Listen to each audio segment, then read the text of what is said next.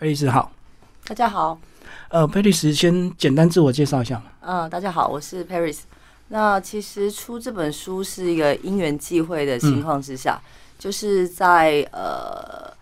现在的女力的斜杠力量呢，其实是世界呃世界上所有的潮流，包括奥巴马的老婆，甚至是我们的小英总统，就。应该说，女性其实她身负很多责任，对。但是在职场跟兼顾自己的人生，还有小孩的面相，那其实是一个非常拉扯的力量。所以在这个过程当中，我就会觉得说，它是一种记录跟自我反思，不是只有跟大家分享我自己的人生，而是因为我自己的个性也选择了一些斜杠的走法。嗯，所以因为斜杠在不同的领域有不同的心得，所以在这样的过程之中，它就会有很多思维的启发。那这本书其实并没有着重在一定得要宣扬或传达什么，或是我自己想出名都没有。我只是希望在。这样子的世代底下，我知道社会新鲜人其实刚入职场非常的辛苦。对，那呃，如果你面临三十多岁、四十出头的时候，其实渐渐迈入另外一个阶段的时候，你会有不同的一些感触跟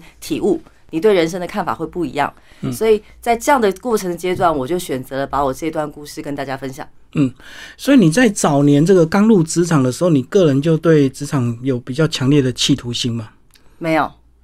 呃，我觉得每一个人他在读书的阶段的时候，他一定有他的人生梦想。嗯，但是入社会之后，他一定会有自己的冲突，不见得是你的戏，也不见得是你的兴趣，不见得你也可以适应。所以其实它是一个阶段性的，你入职场一定是一个因缘际会去迈入这个阶段，但是等你真正进入职场之后，它一定是你的个性或是职场影响你的走向，还有你自己有没有选择留下来适应。所以其实一开始我并没有觉得一定得怎么样，因为人生本来就不是全部你想怎么样就能怎么样。对，刚刚那个讲到适应，其实还有一个可能是可能会。被调整、被修理，对不对？对，所以就会变成慢慢变成你现在这个样子。呃，一定，可是会变成今天的你是你卓越的累积，但是今天的你，不管你是被修理或是没有被修理，一样的球打在不同的界面会有不同的反馈。所以我觉得最重要的是你自己在面对任何不管是正向、负向，或是顺途或逆途，是。过程真的不重要，过程重要的事情是你怎么把它反思成你可以前进的力量。嗯嗯嗯，就最后结果的这个样子。那其实你第一个工作就非常的这个吸引人，对不对？呃，对。那那呃，我记得我是两千年左右进去雅虎奇摩，那时候雅虎已经把奇摩并进来。那那时候呃，几乎全台湾的人百分之九十几都是设雅虎为首页网站。对对对，那。唯一没有设的，应该就是因为中华电信帮他设定，就是设定首页不是非雅虎，所以其实他那是那个网络刚起飞的年代。嗯嗯，所以那时候这个网络起飞，其实雅虎骑摩那时候算很夯诶。不只是入口网站，包括那个网拍啊，什么各方面。呃，对，包括无名小站、雅虎交友，大家最有信箱的雅虎信箱、雅虎拍卖，它其实就是一个入口网站里面又又差了很多频道，你就把它想象成很多电视台的概念是一样的。嗯，那的确他做的也非常的成功，以后孕育了非常多的人才。其实你在书里面就有讲到，其实因为你第一个工作就已经在台湾算是。第一大也是算最最顶尖的这个数位这个呃网络平台这个工作，后来好像就是让你没有这个创业的一个动机，对不对？对，呃，其实我觉得这件事很有趣，人生就是一正一反。当你当你如果有机会真的就是踏入一个呃就是所谓巨人的肩膀上的企业的时候，你成进步的程度会很快，因为你的同事基本上都是被筛选过的，对。但是也因为这样子，你的收入在当时那个年纪或是那个年代来比，它其实是平均值以上。那通常这样的人，他就不会觉得他一定得自己出去创业，就不需要冒险了。呃，已经有很好的外对，所以我才会说这是非常非常有趣的。就是说，人的我我在书里面一直鼓励大家一件事情，就是你现在看到的正向未必对你将来是加分，你现在看到的不顺不顺遂。不代表那不是另外一个契机。像我自己这样十几年回头来，我就会觉得我是养在金丝笼里面的金丝雀。我我没我就是一直满足于那个钱，对我就不会不会想到我可以自己去另外另外一种创业的这种精神。可其实台湾很多企业家跟创业家的呃一路的学习历程跟奋斗史，其实对人生的体悟很不一样。所以后来也就是我在书里面才有就提到说，其实在今年我是准备创业的。嗯哼，反而延后了。对，反而延后了。所以这事情也很难讲啊。十年前创业跟现在创业。嗯，对对，机会点很难说。对，我觉得主持人说的非常好，就是创业要决心天时地利跟人和，但只是说人生其实不需要太往回头看，因为没有意义。我们一切的所谓的成功会成功或必成功，那是你的想象。嗯，但是你就是在那个阶段做你想做的事情，我觉得这就无悔了。嗯，然后后来呢，这个呃离职之后，你潜沉了一段时间，最后决定到电视购物。呃，到电视购物又是完全不同的一个这个工作环境，对不对？对，但是呃，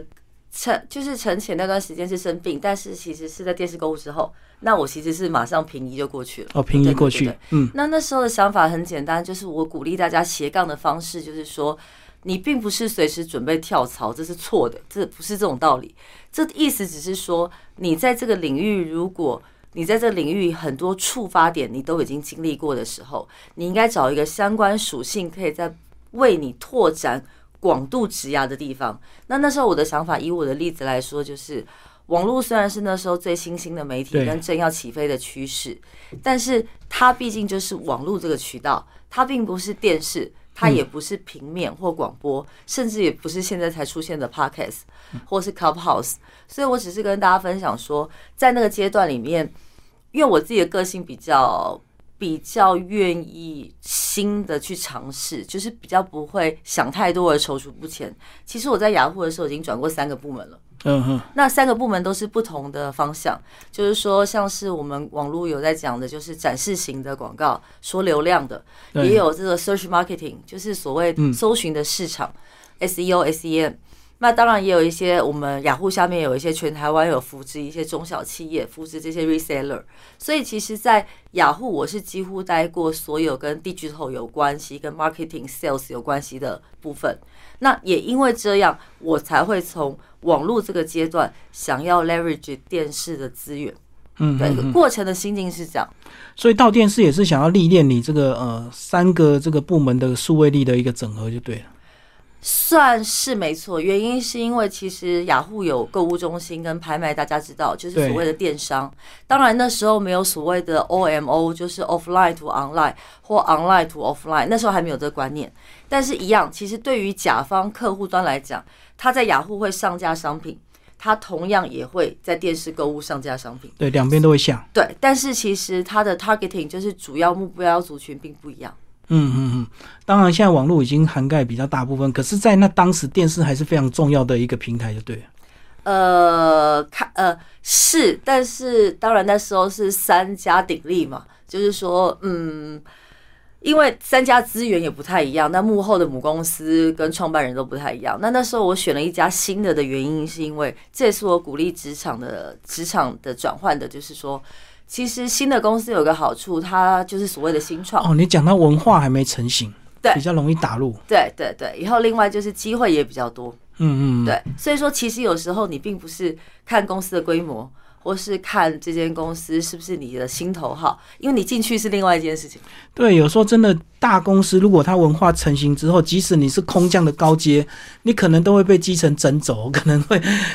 可能那个一个这个小鬼都可以把你。讲话非常直白，这一定是职场上都有的现象。可是我鼓励大家一件事情，就是说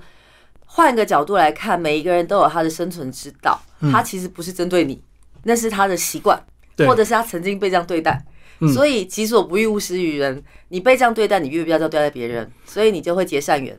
然后再来就是记得，他不是对你这样，是他的个性就是这样，所以你要想办法解决，那你就不会被整走。每个人来都会被这样被他这样对待，对不对？并不是针对你，一定的。嗯嗯，他活了三十年、二十年，怎么可能今天突然看到你就改变？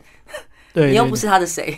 所以有时候，即使你是高层，反而你还要适应企业文化跟员工属性，就对。呃，还有不止哦，还有就是你平平行的人跟国外，甚至是幕后的股东，还有甚至是其实我我书里面有写到一件事情，我还蛮强调跟大家分享，就是说，除了你正向跟正确的心态，你就不会觉得别人负你，你每天都会很开心去公司。嗯你想想看，你自己每天上班，如果每个同事都摆臭脸给你，你应该也不想跟他讲话。对，没错，对，所以这是很基本的。但是如果在职场真正的应对里面，我鼓励大家有个心态，就是说，你跟你的平行，就是要找到共同利益，嗯，才会好合作。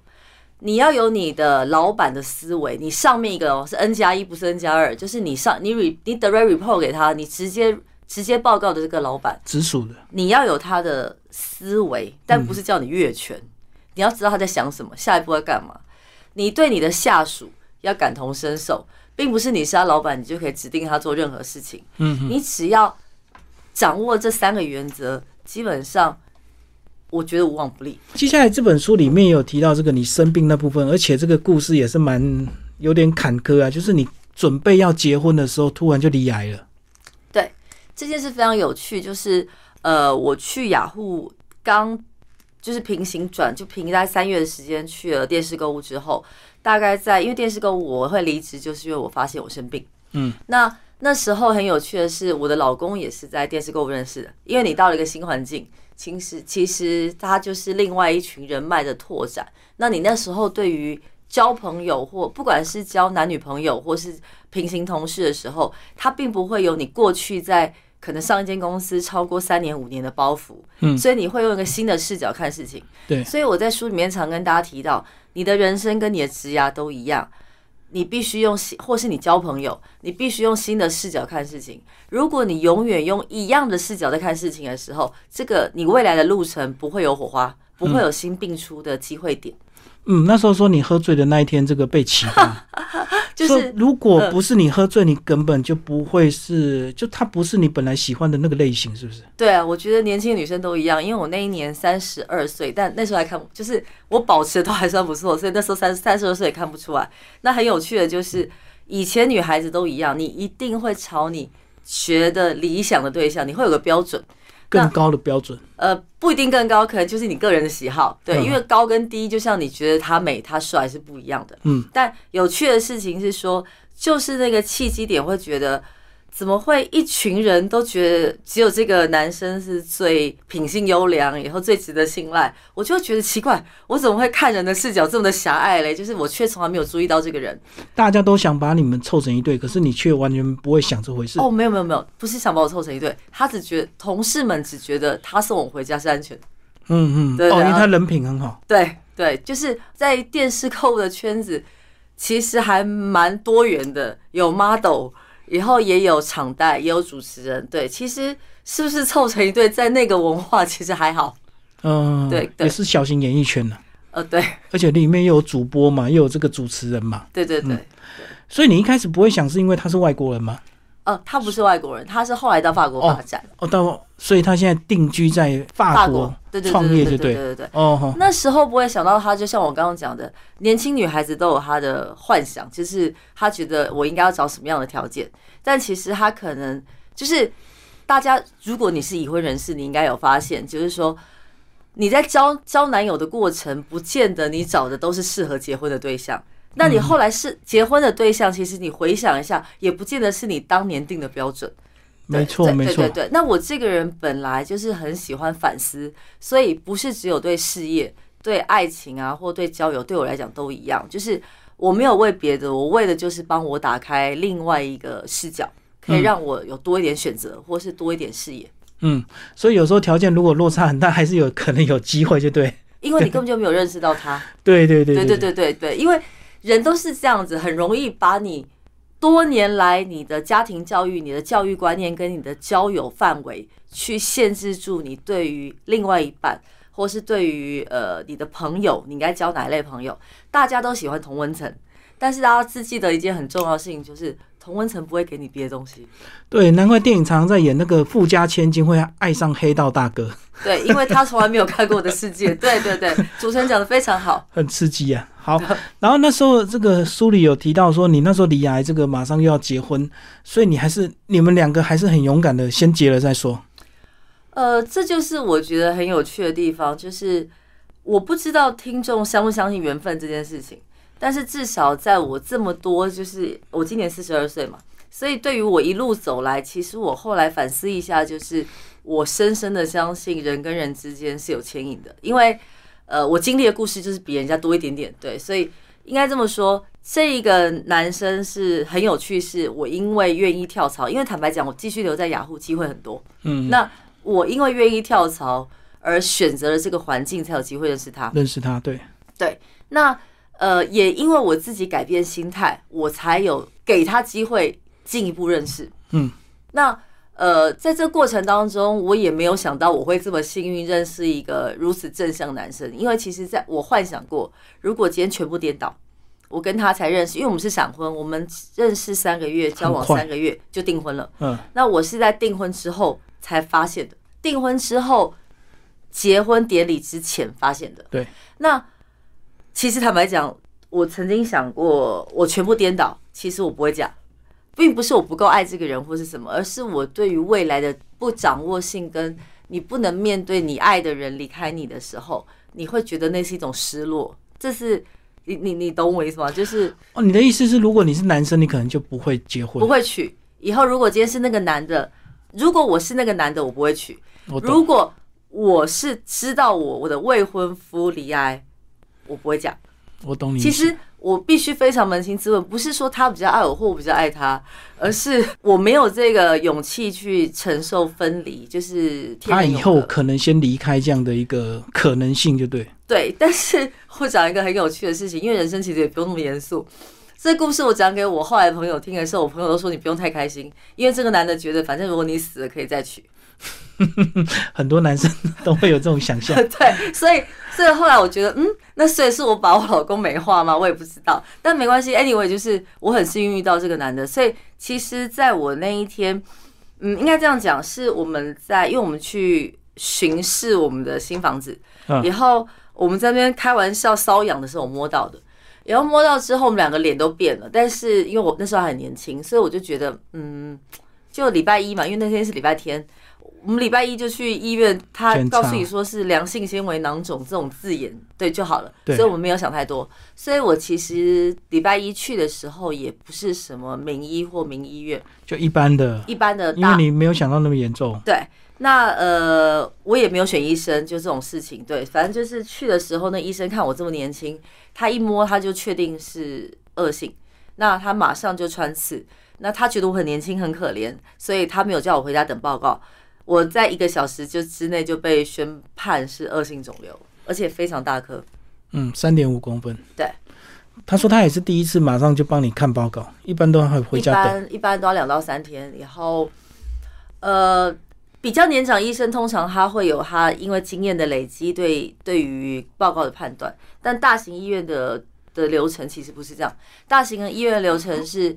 出出针穿刺完之后，还要安排细针穿刺，以后医生才敢告诉你说嗯这个是什么什么东西。但是那个医生因为非常的人性，他用同情可怜我的角度，跟他行医多年，因为我估他那时候应该六十七、六七十岁了，哦，对，所以他其实没有走流程。对就是用他的经验直接告诉你。对，可是这件事情就是现在回头来看，就是如果各位朋友有那种曾经被怀疑，或者是呃你自己也会很小心注意身体，其实我还是觉得呃并并不是走大医院好，但是我指的只是说。你必须去一个比较多专门做癌症的医院，它有很多的 database，有很多数据。嗯嗯，以后它有正规流程，那你也比较不会慌。对对，会会对你会你会比较有勇气，因为我发现是一个非常因缘际会的状况之下，可是因为当我发现确认之后，我自己是用三天的时间就平复，因为其实我在外商久了，我都是解决问题，所以习惯解决问题这个方向，没有时间太多时间难过，因为难过没有用，难过不会告诉我说其实我是误判，不会。嗯。那后来我当然就有选了两家大型医院去做进一步，所以我后来要做细针穿刺，也要评估病情，在哪家医院接受治疗。那只是说，因为我从一般的医一般的这种家庭医院，它其实也是中大型，到后面的这种专门有致癌的医院，其实你会发现整个过程的处理是不太一样的。还是有差别。对，那我只是鼓励大家说，其实不用慌跟不用害怕，就是在大型医院它有这样既有的疗程，你只要多了解状况，知道怎么样正向治疗，以后保持你的心情愉悦，其实都是都是有，它就是一个长期的病。嗯，有啦，书里有写到，就是说，呃，不是不相信医生的专业，而是因为毕竟身体是自己的，我们还是有权利多了解。对，嗯，然后多比较，然后再做最后的一个决定。因为毕竟化疗或者是所谓的这个、呃放疗放疗都是蛮长的一段时间。可是你这个病并没有把你打垮，因为你很快四年后就三十六岁的时候，你就去决定要去念个 EMBA 了。而不是好好好休养、半退休生活，主持人问的很好，因为其实这个问题在我把人工血管拿掉的时候，医生就是那群医生就我我先讲一下这过程好了。其实呃，因为我我是很后期发现，我太每年其实雅虎都有非常好的健检的福利，但是我一直忙，因为我就在冲，年轻人就是想冲，所以你所以我都没没有去检查没有配合。没有哦。以后就算你配合，其实公司以台湾的来讲，或外商顶多就是五千到一万五中间的配给而已。如果你舍不得，其实你也没有办法做到局部的追踪。你可能选了肺部，或者选了女性或男性的生殖系统，或是选择了心血管。特定部位，对对对，所以我只是想跟大家说，我并不是鼓励大家做非常侵入性的。可是如果你有家族遗传病史，跟你自己知道哪一方面的生活不良习惯，常熬夜，好，那你就可能多要看肝。饮食不正常，你可能就要看一些肠胃。所以其实真的是预防胜于治疗。我自己事后检讨，我做最错的一件事情就是，其实生病不是老人的权利。嗯，对，是大环境跟你现在吃进去的食物，环还有你的家族病史什么化学，对对对、嗯，对，所以这是第一点大家要注意的。然后后来反正 anyway，在我选择完之后，其实我去做了，呃，先做先做细针穿刺，确定肿瘤的部位，以后还有先做一个叫做前哨淋巴，先确定你有没有淋巴转移。每一种癌不一样，但是我只能说我的部分是这样，所以很我很幸运，就是一直怀着感恩的心，就是我没有转移。嗯，一般三点五公分是不可能没有转移，因为太大，每每一公分的恶性肿瘤，它的癌细胞是几亿颗的，所以你有它在你身体跑，十几亿，对，所以我就非常幸运。那也是这样子，就是我每一个过程我都一直给我自己打气，告诉我是我自己是我那个状况下最好的，我是大家一样判定三点五分也最好的。三点五状态下最好的，对对，所以你不用跟人家比。其实有时候医学报告告诉你五年愈后、十年愈后、十五年愈后，那都只是一个统计学。其实最近很流行，呃，最近才被那个罗银雪，就是那个政治人物，他也是跟我一样的癌症走掉的嘛。是所以这些报告只是告诉你，大部分人是这样子，可是你要相信你是唯一的奇迹。嗯嗯，人很有趣哦，如果你没有相信你是这奇迹的时候，你走不下去，你也走不长远，那你有可能是被自己吓死。而且你这个自己的负面情绪加持之下，搞不好又缩短你的这个健康状况。没错，所以说其实生理会影响心理，心理也会影响生理。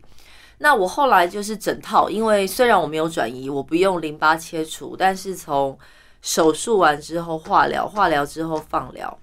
那我那一年三十二岁，所以其实是一个正向指标，也是负向指标。三十二岁是一个算年轻的年纪，但是它的差别就是它身体代谢好，嗯，呃，你的恶性细胞的这些这些细胞跑得很快，所以也有人说年轻转移的快。所以像猛暴性肝炎，很多都是年轻人，老人家不会猛暴性。呃，猛暴性我没有很懂，但是确定就是说这是一个又是正向是负向。那正向就是告诉你你复原的快，嗯，你开完刀之后你复原的快。对，那我从开完刀之后休息一个月，就开始了连续六次的放疗。我被医生判定要六次。嗯，那六次之后又休息一个月，再做了三三十二次，只有六日不做。哎，只有日不做，我有点忘记三十二次的放疗。嗯，那身体真的会越来越虚，越来越虚，越来越虚。对，那指甲也会变黑色，头发也会掉，皮肤也会变黑。对，反正我就自己常笑，那真的是后宫甄嬛传的生活，因为我就是那个妃子被一直下毒。被打入冷宫，然后开始对对憔悴，对对，然后还有下毒哦，对，哦。可是是慢性下毒，因为不能人家被人家发现，因为不会一次致死，对对对，它就是杀死你的癌细胞。那也把正常的杀光光。对对对，那其实你知道中间我还带假发出国去玩，就是在海，我我的意思只是想跟大家表达说，他他不该影响你人生的判断跟跟你的生活，嗯嗯，你不要把自己当病人，你把自己当病人只会自己偶尔的自怨自艾，但是你如果持续的正向，这些对你来讲都是一个呃，它就是一个感冒，嗯嗯，对所以是因为你持续的正向，所以让你决定继续冲下去，对。然后决定去念书，因为花了很我刚刚我高的代价讲一半，。就是最后其实放疗完之后，人工血管很有趣。我我因为我其实是家族病史，我阿妈那时候就是在我小学十几岁的时候，她走掉，她那时候打的是这种血管，嗯，打一条死一条。那后来医生就是这几年，其实你说医学进步是进步，但其实也没有完全的进步。就是我后来打的药，其实跟十几年前是一样的。嗯，不是每一种都有新发现标靶，对，所以但是后来有研究出，就是在这二十几年，他研究出恶性肿瘤不是局部的问题，并不是切割就有用，它是全身性的免疫系统问题。嗯所以说他有研究出来药的剂量打多少之后，再转换成多少，比较不会影响心脏毒性。所以在我们的锁骨这边有两条血管。那这个血管左右边都有血管，他会选择一条打进去，就这边放一个人工血管人管，工血管，方便你注射化疗的药。那是他会用人工血管取代这个手部的原因，就是因为它马上经过心脏把那个药冲淡，比较不会影响你的心脏毒性。对，嗯那也方便打。所以后来为什么从打手，是就二二三十年前打手，到后来打到装人工血管？那人工血管的故事是这样，就是。呃，其实很有趣，就是我进了人工血管，就是那时候医生问我说：“你整套疗程都做完了，那罗小姐你要不要把人工血管拿掉啊？还是你要继续留着？因为预防万。一对万一对。” 然后我就说：“当然是拿掉啊，哪有哪有一开始我就预期我必须再回来，所以我就去拿掉了。那拿掉的时候，它是局部麻醉，我从割开到到电烧起来，我真的闻到烤肉味道。其实人肉烧焦，因为很近，从这边到这边是很近的，就是烤肉的味，一模一样。其实人肉的味道跟跟跟动物肉味道是一模一样，因为都是蛋白质而已，嗯蛋白质烤熟。那中间过程，那个拿出来的医生为了转移我注意力，或觉得我很年轻可以聊天，他就跟我说：“那罗姐，你要隐居山林吗？还是要继续上班？对你还那么年轻。”我故意转移你注意力。对对对，都有都有，所以就是我觉得有趣。最后我跟他说，我还没有决定，但是绝对不可能隐居山林，因为人活着就要动。我那时候就是已经这样回答他了。其实我应该这样说，你都会以为你会去反思为什么是我得病，为什么为什么是我，以后为什么我我现在要该怎么样在预防，就是给自己所有心理建设。我是不是把钱花完，呃不把把钱全部就是变卖现金之后，去过一个无压力的生活。然后自己就是把以前的所有生活习惯拿出来检讨。那我必须承认的是说，你必须把你的状况去做评估、去审视一番是对的，但是不是所有都切割或是一定得怎么样就代表你没事。身体很很奥妙，它并不是只有什么皮质醇压力啊，只有是只有家族遗传，只有生活作息，只有饮食，都不是。有时候它就是几率，总归在一起的几率。对，你可以过着，因为人生真的是它是精彩的，你也有很多情分要顾，所以你自怨自哀也没有用。你有亲情，你还有婚姻，你还是要继续生活，那你也不会想影响他人，所以我才说，其实人生最重要就是把你自己顾好，你顾好你旁顾好你自己，你旁边人开心，以后你也不用让你旁边人负累。所以我觉得最重要是爱自己，以后把自己顾好。但是这顾好不是说经过一场大转变，不管你是离婚，或者是或者是跟男朋友分手，或者是得绝症，都不需要这样去做很多的，就是一朝被蛇咬，十年怕草绳。因为其实人生有很多变数，对，对，绝对不是你跌倒之后。我常举一个很好笑的例子，很多女生在年轻的时候，她她可能经历过一段，就是她觉得她男友很花心，那他就觉得长得高跟帅的男生就一定很花心，不可靠对，从此就对，但请问一下，你真的去看的几率，真的是长得高跟帅就花心吗？其实跟那个是没有 绝对关系的。嗯可是你为什么就要做到那种所谓的治标不治本的那种心态，而影响你整个人生？我觉得这个是不需要的。所以我后来回回来，就是我会觉得说，我反而其实说实话，不要讲说变积，不要讲说我还正向，其实我是变更积极，因为我心里还是有个声音，我不知道我可以多久过精彩的人生，所以我不想后悔。嗯，对，嗯其实是更积极哦，不是只有从负面变呃不，就是持续正面，不是是更积极。就更珍惜自己的时间了。对对而且有时候你当你更爱自己，把自己过得更精彩之后，你的朋友才不会离开你，反而会聚过来。如果你自怨自艾，大家都怕你，对不对？一定的。大家看到你都鬼跟鬼一样。好，那后后来决定念书也是一个很大的这个抉择，对不对？第一个当然学费很贵，再来是他肯定有一定的压力，而且同班同学都是很精英的，包括各企业主啊，哦，同学也会让你压力很大。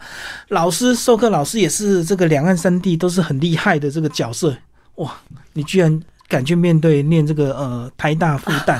E EMBA，呃，我可以跟主持人跟听众朋友分享，就是其实那时候台湾，就是我是两千，我是一一零五，民国一百零五年念的。二零一六年，嗯对，那那时候很有趣的事情就是，其实 E EMBA 已经不是新兴的了。其实早在十几年前，就有一些学校开始有 E EMBA。那有一些已经就是像长我一辈的，像今年可能五十几岁、六十几岁的一些企业大佬，都在前三年就念完了，就在他们创 E EMBA 创始的前三年就念完了。嗯那现在就是我那一年的时候，已经有部分的二代接班来念了。嗯嗯，那我选择的班级，就是我选择的学，因为我自己大学是台大毕业的，那只是我是文学院，所以后来我选择去念 E EMBA，就是管理学院，因为我觉得这几年职场上那个可以帮我加分。那那时候台大跟其他家没有去选择太多的原因，是因为我本来就台大毕业的，所以嗯我会想要再继续在台大念书，并不是说其他家不好，像正大七家班也很厉害。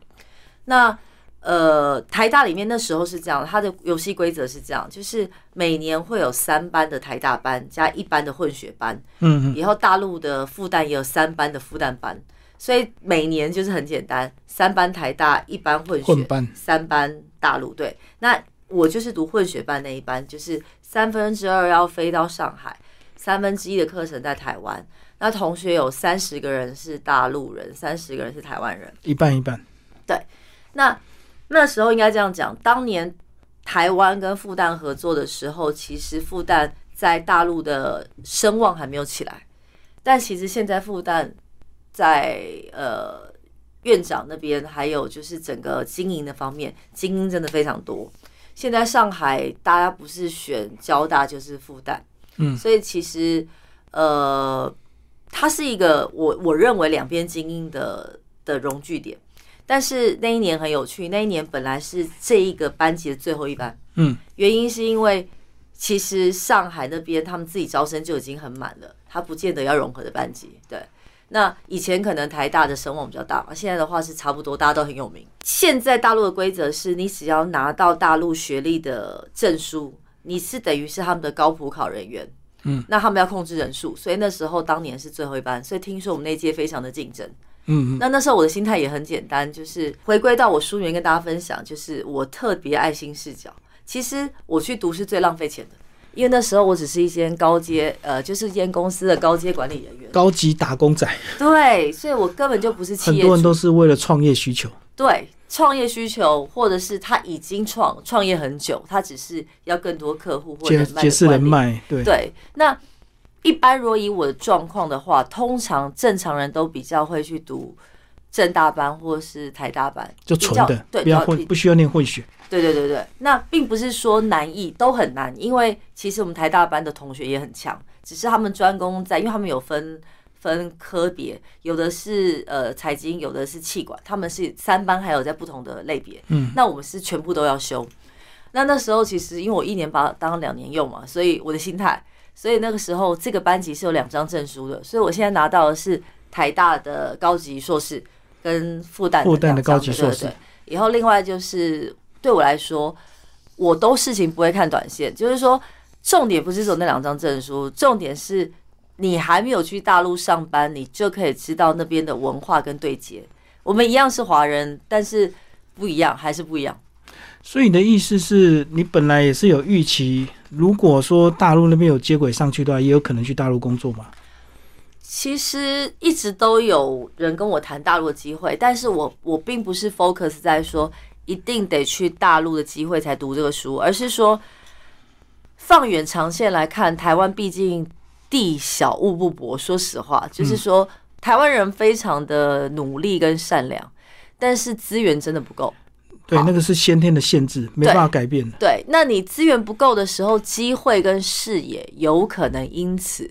就是没有触及到。那我只是给自己多一个机会，在可以兼顾的状况之下去接触到这些视野。其实那时候我是有考虑新加坡大学跟呃大陆交大的这个 program，可是那时候是那个时间是对不上的，因为我还是打工仔嘛，所以我不可能。就是请太多假，他那个 program 不是每个月一次，他那 program 是可能两三个月一次，但是一次一次去就要超过两周，所以可能要留职停薪的状态 才有办法念。对，但是就像我刚刚讲的，当你已经当惯有人喂养你在金丝笼里面的时候，你是不会想飞出去的，而且还飞出去这么久。对对对 对。那更有趣的事情是说，今天呃，这个 program 是这样。就因为你旁边都是企业主，就像刚刚主持人提到的，说我跟他们来讲根本就是小咖中的小咖嘛。以后再来就是，呃，说说被利用资源也没有，以后说说我可以对接的东西也有限。所以其实坦白讲，我特别喜欢站在这种会看尽人情冷暖的角色。哦，什 什么是感情，在这边一目了然就对。对，就是说人生本来就是长这样，你没有体会到，不见得代表。不见得代表他不是长这样。以后如果你处于弱势，大家会觉得说不要我去哪里当当老大。但当老大就是那个格局而已啊。你可以当老大，你是在那个体系当老大，但是你没有办法当所有所有地方的老大。对，所以其实我只是鼓励大家一件事情哦，就是说，其实你真的没有矮人家一截。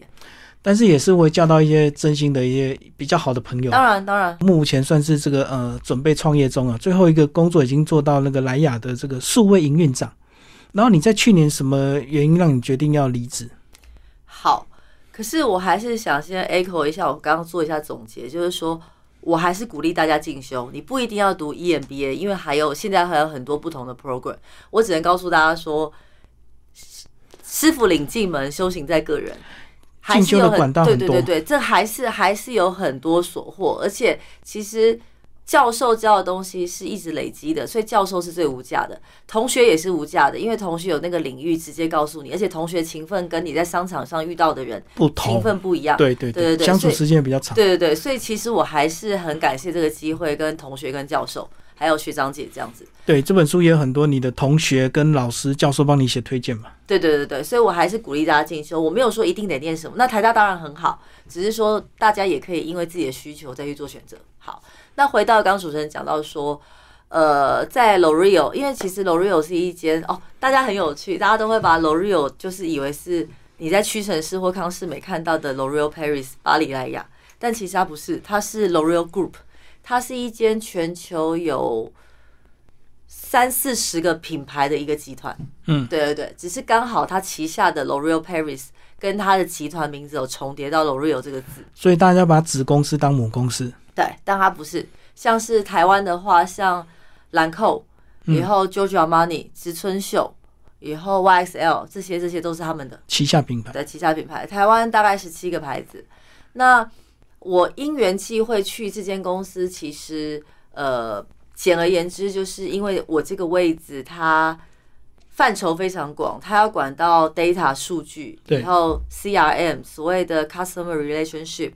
然后还有线上的一些行销，包括 e-commerce，还有包括一些数位，包括 Facebook 跟 Google 或是 Line 的一些投递啊，对，跟数据，所以我我我不一一念出来了。但是我指的是说，我之所以拿到这个位置，就是因为我之前的斜杠，不然我拿不到。嗯嗯，因为他需要一个都做过任何角色的人，因为 L'Oreal 是我第一个触及到的甲方。我过去可能是在媒体，可能是在 Microsoft 的 IT 这个平台系统，那可能是呃广告的代理商。只有 L'Oreal 他会觉得我待过所有东西之后，他会觉得我在这边可以全部都应用出来，所以我才会说斜杠不是只有你自我的成长跟一种满足感，斜杠是可以铺成，它跟数据一样需要优化。像人工智慧 AI，它也是数据是需要优化的，你的人生一样需要优化，并不是它就是一个短线看的，就是这间公司大不大，薪水好不好，这都是最表象的。所以这个就是你过去一切在这个呃莱雅这边得到一个整合的一个机会就对了。他也是看中你过去在数家不同平台的这样一个工作资历累积，包括这个后来读书也是有一定的帮助。对，所以其实就像我，其实它就是一个堆叠的的轨迹。就像我现在，因为其实中间书里我有提到，因为我老公这么好的一个男人，以后他因为因缘机会有机会去法国发展，那我就我就跟他协议，就是他先去这样。所以其实在我休息了，其实将近半年，嗯，我从来中间没有休息过，所以我觉得我该给自己一个真正休息的机会。我在莱雅几乎没有休假的，就是这几年来都没有休过假，都是数位，就是直接平移上班，直接平移上班。那这半年除了去看他法国的公司的发展，因为他在法国公司也有做线上，除了看他法国公司的发展之外，因为他在法国是跟 Amazon 也有合作，那也刚好休息去找他探亲这样。嗯，但回来之后为什么都还能接轨？其实都是之前的 credit，就是说。像现在，呃，当然很高兴上李主持人的节目。那其实还是有十几场广播，以后超过十场的演讲。那其实我现在并没有任何角色，因为我新创的公司也是六月份才会成立，所以其实这些都是一个你看作是休息，但它其实是一个会诊。你看过，你看似是你自己从这个舞台下台，但它其实是另外一个开始。准备登场的这个过程，对，你要非常清楚你自己的定位跟你要的是什么。像这次创业也是下了非常非常大的决心，因为我在外商的资历，自从加了莱雅之后，其实是呃甲乙丙丁方我都做过了，甲乙丙丁我都做过。那另外一个是我有十一二年美商加发商的经验，还有六七年台湾台商的经验，所以我不是那种不接地气的人。但也不是没有外商管理规则的人，所以其实，在很多公司要创新转型或找顾问的时候，到现在为止，我都还是有很多机会。那可是真的是捏大腿拒绝。嗯，所以创业是要花钱的，嗯，接人家 offer 是钱一直进来。马上就来。对，所以我清楚我自己在干嘛，所以我觉得呃，任何事情我我讲了就是没有对错，以后也不是你眼前看到这件事情，大家真的是共勉之。我是用这样的角度跟心态一直在面对我新的机会跟人生。那我后来回头看，的确得失很难说，我并没有说我做的都是对的，那可能都只是我的选择。那因为每个人看事情的角度不一样，你的父母一定会告诉你说，你不用这么拼啊，钱够用就好。所以我爸妈也不见得决定呃赞成我创业。对，可是那是你的人生啊，你可以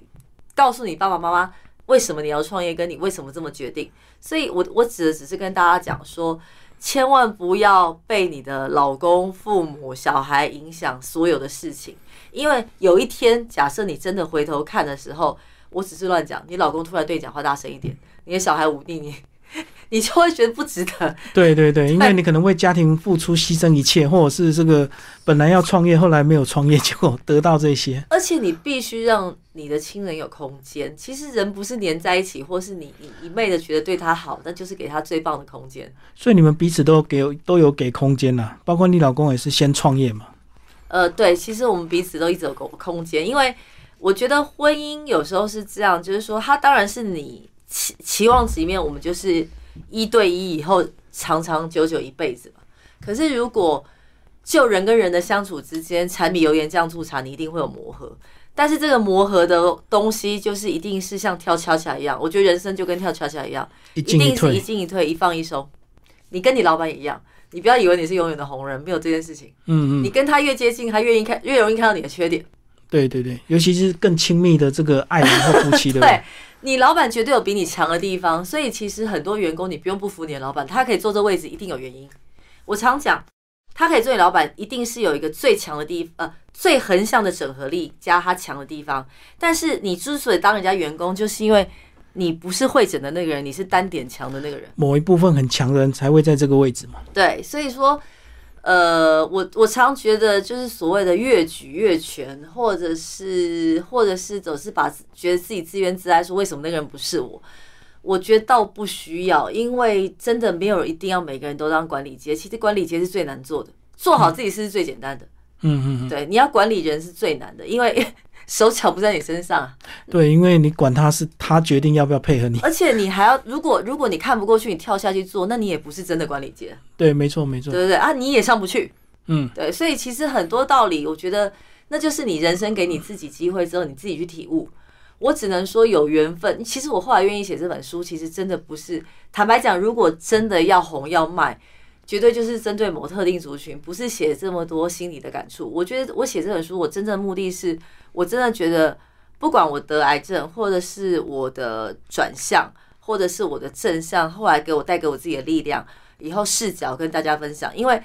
当你真的有时候，你知道。钱会花完，你中乐透都会花完，但是你只要改变你人生一个思考的方向跟看世界的角度，会改变你一辈子。嗯嗯，对，所以我比较想分享是这个。对，可是因为等到真的上市，我又后悔了。我应该，我应该要真的只朝某一某一些人写，你知道，人生就是充满了矛盾，就写的更专精某一个区块就对。对，因为有人说我商业写太少，但是。但是商业写太多，也不见得是每个人都看得懂，所以我本来是觉得应该是缘分，就是写一些个人感觉是故事，但其实是一些人生的触角。反正就先当第一本书吧，以后还会有第二本、第三本讲到这个，我一定要跟主持人分享，就是现在舒适有多差。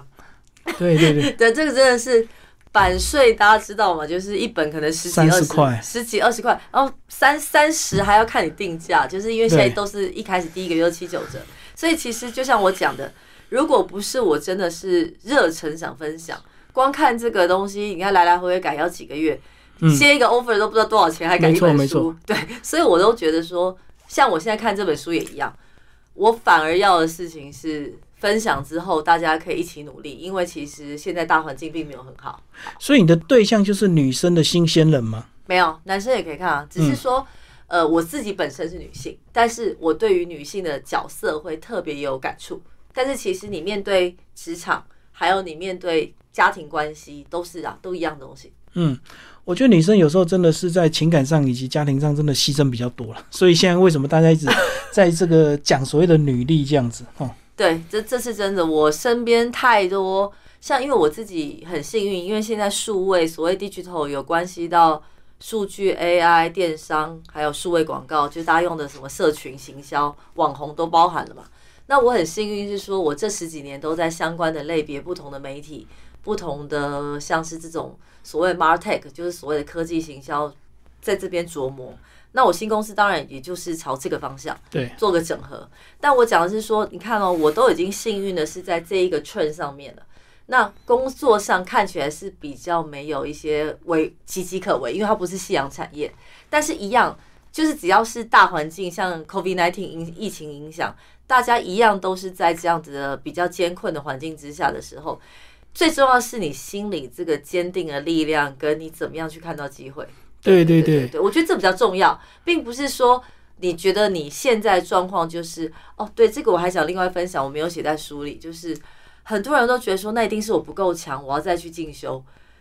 再进修有很多种方法，绝对不是放掉工作直接去进修。我看过太多人考了一堆证照跟一直读书，可是其实你出社会最重要就是面对人，更何况现在呃太多宅经济，很多人的问题，包括我自己的亲戚，也有那些就是不懂得人际应对而失去机会的人。所以其实人真的不要怕走出去，没有一个人会做好万全的准备才走出去，一定是。边做边修，test and learn。你的人生跟你的事业其实都一样。对，你的专业永远不会准备好了，不可能，而且它会一直的成长。啊，如果这个产业它不再成长，那就是遇到瓶颈。那如果你有先准备做斜杠，你就可以知道说相关领域你还可以去触及什么。对对对。